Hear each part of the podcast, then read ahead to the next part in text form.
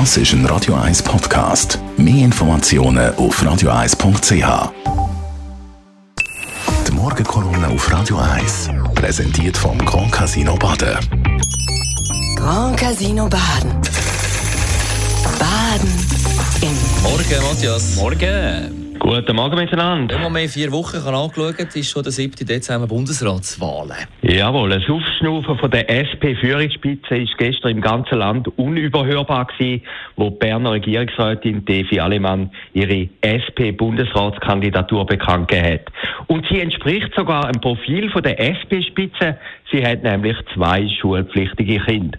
Die Lieblingskandidatin, Berner Nationalrätin Flavia Wasserfallen, hat gestern praktisch zeitgleich abgesagt, wie viele andere mögliche SP-Kandidatinnen auch. Was wäre ein Frauenticket ohne Frauen gewesen? Oder ein Frauenticket, das nur aus dem Daniel Josic besteht? Für die SP-Chefs, respektive Chefinnen, der Super-GAU. Eins kann man von den Bundesratswahlen vom 7. Dezember jetzt schon sagen. Der Satz, nachdem jede Parlamentarierin oder jeder Parlamentarier eigentlich im Bundesrat möchte, ist definitiv falsch. Sowohl bei der SP wie auch bei der SVP, vor allem bei der Zürcher SVP, hat es doch mehr Absagen als Zusagen gegeben. Doch das ist jetzt alles Vergangenheit. Heute Morgen wird auch noch Basler Ständerätin Eva Herzog mit allergrößter Wahrscheinlichkeit ihre Kandidatur bekannt geben.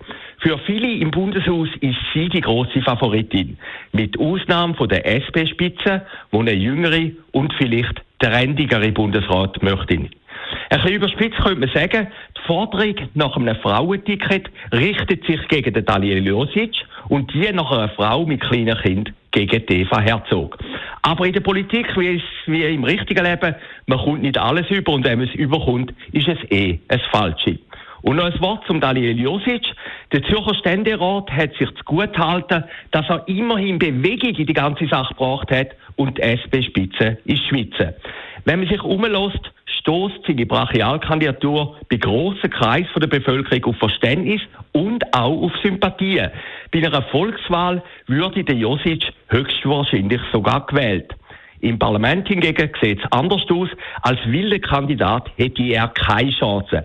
Aber vielleicht gibt die SP-Parteileitung im Druck nach und macht einen Dreiervorschlag mit zwei Frauen und einem Mann.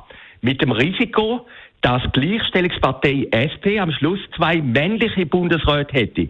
Der Daniel Josic ist zweifelsohne lüter und pointierter als sein Büronachbar an der Uni, der Hans-Uli Vogt, der SVP Zürcher äh, Bundesratskandidat.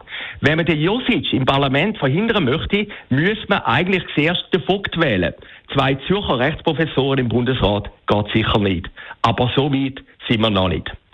Es geht ihm nicht ums Ego, sondern ums Prinzip, hat der Josic am Ende gesagt. Aber auch ein Ego-Prinzip ist ein Prinzip. Und selbstverständlich wird er im Bundesrat.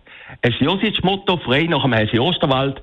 Der Fahrstuhl nach oben ist zwar besetzt, zum Glück gibt es noch den Liftschacht. Die Morgenkolumne auf Radio 1. Sacker, persönlich Verleger und Chefredakteur, heute Abend wieder zu hören in der Sendung Shortlist. Daniel Josic, selbstverständlich auch einer von den Namen, wo wir darüber werden reden. Denn der Khalid Salman, der offizielle Botschafter von der WM in Katar, der sich öffentlich gegen Homosexuelle wirklich in verachtenswerter Weise geäußert hat. Und der Elon Musk Exodus bei Twitter nach der Machtübernahme durch den Reichsmann der Welt. Was ist das ist ein Radio 1 Podcast. Mehr Informationen auf radio1.ch.